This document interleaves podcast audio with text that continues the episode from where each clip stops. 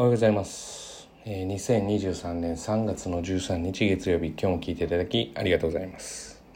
えー何か久しぶりな気がしますが、えっ、とですね、今日は、えー例えばその成績を本当に上げたい場合、えーどうしていくのかっていうことの一つの方法ですね、について話をしたいと思います。まあ、その一つの方はですね、科目を絞る、教科を絞るということですね。えー、1科目に、えー絞って、えーやってみるっていうのはあの私の中ではありだと思ってます。で日本人はどちらかというと、えー平均思考かつ、えー弱点補強思考なので、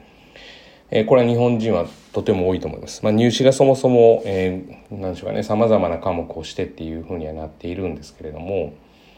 まあ、それに合わせるとそういう思考ですよね。まあ、よく話す80、80、80、80、50とかなってたら、やっぱり50が気になるわけですよね。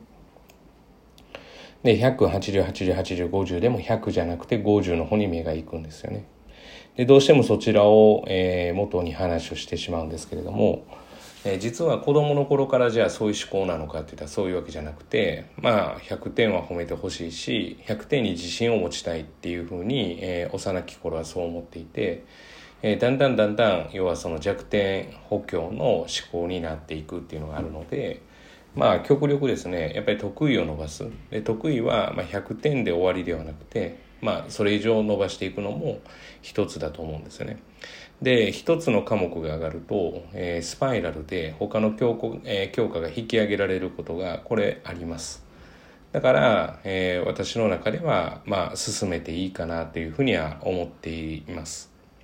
でえーっとまあじゃあ他の教科どうすんのって、まあ、やる気になってから取り返したらいいんじゃないですか。っていうそういうところです。やる気にななってないんだったら、まあ、いくら頑張ったところでっていうのもあるし、まあ、あとはですね学校のそのテストの傾向とどれが一番取りやすいかっていうことも考えてやった方がいいのかなというふうに思います。例えば、えーまあ、うちの主要中学である今の中学校1年生新中学校2年生であれば、えー私であれば英語と社会は、えーその取るっていうだ取れてない子がですよ。取らせるようにするっていう科目には入らないですね。文系であれば確実に国語。で理系であれば理科じゃないかなと思います。それは各、えー、と作られる先生の、えーテストの傾向と、まあ、学校での授業とで、まあ、こちらでできることと本人ができることを考えたら、まあ、本当は理科社会なんかが取りやすいんですけれども、まあ、今の中学校1年生の、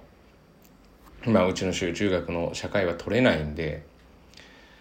なんでしょうね。頑張った分頑張っ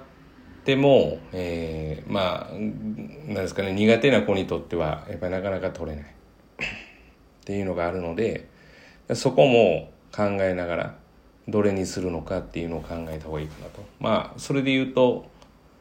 国語は非常に良心的な国語って一番取りにくいって思われがちなんですけれどもまあちゃんと対策さえすればある程度こう取れるのかなっていうのがあるので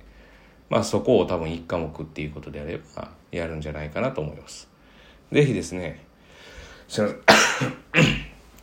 申し訳ないです。もしその困っているというかどうしようかって迷われている方は、ね、怖くないです。一教科勉強っていうのはありだと思います。ということです。本日は以上です。今日も聞いていただきありがとうございました。今日一日が皆様にとっていい一日となることを願いましてまた次回お会いしましょう。では。